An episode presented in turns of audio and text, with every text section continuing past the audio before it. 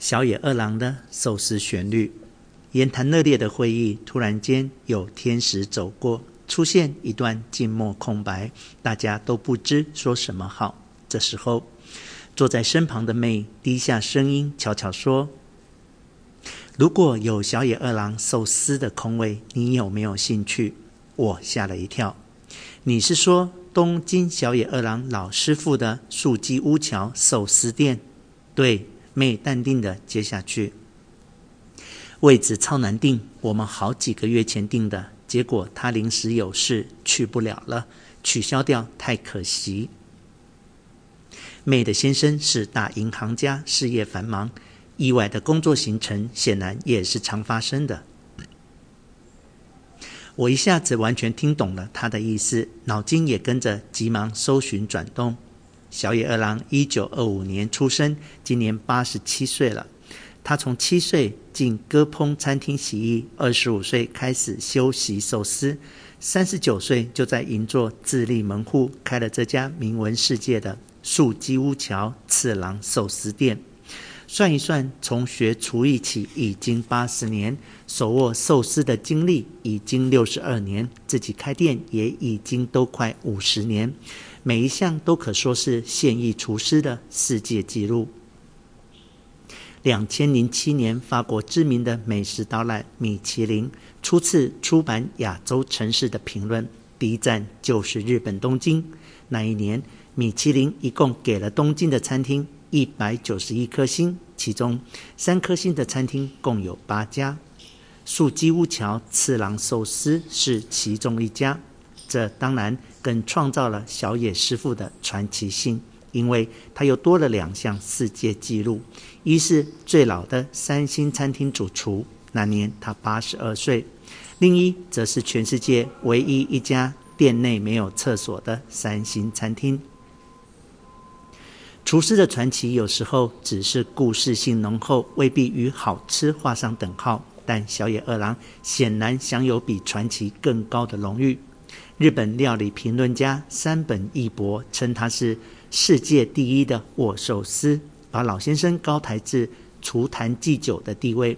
法国天才大厨霍布兄也欣赏老师傅的手艺，每次来到东京必定拜访素鸡屋桥次郎寿司店，并且指着吧台说过一句被传颂一时的名言：“这是全世界离天堂最近的位置。”虽然霍布兄似乎是变心了，在最近一本杂志刊出的一篇名叫《世界顶尖主厨所爱的日本名店》的文章里，霍布兄不推荐小野，改推荐另外一间是他最爱的日本餐厅。我知道小野二郎的故事也超过十几年了。八零年代末期，当时我刚开始学会在日本自助旅行，渴望找到更多的资料。其中当然也包括各种美食导览的书刊。我买到一本由山本一博监修的杂志书《东京十州指南》。食べ歩き在这里被我粗糙地译作“食走”，当然有点不雅逊，但它是一种按地理分区详述餐厅特色的美食导览，宜乎使用者边走边吃，或者为觅食奔走，强调身体力行的步走路。这对旅行者而言，显然也是很实用的随身一册。但这本杂志书在正文介绍各区餐厅之前，还有几个老富趣味的主题文章。第一篇就是报道最老的和最年轻的寿司师傅。最老的当然就是小野二郎，当年才七十一岁；而最年轻的寿司师傅则只有十七岁，两人相差五十四岁。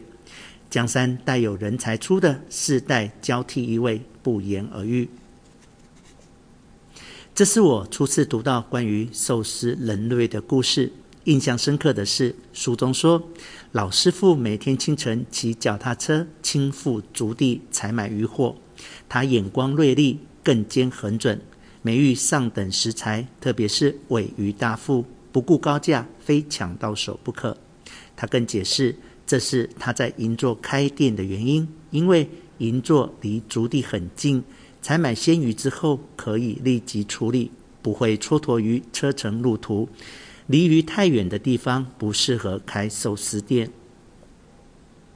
读完小野师傅故事，心也跟着动了一下。但那个时候我旅行日本不久，对当地的高物价还颇不适应，对动辄上万日元的高级料理颇有心理障碍。大部分的饮食经验仅限于庶民美食的拉面、猪排饭或一些便宜大碗的海鲜刺身等。看到银座高级寿司店，总有双重畏惧。一方面害怕荷包失血，一方面则害怕坐吧台讲日文。结果心动归心动，始终没有真正行动。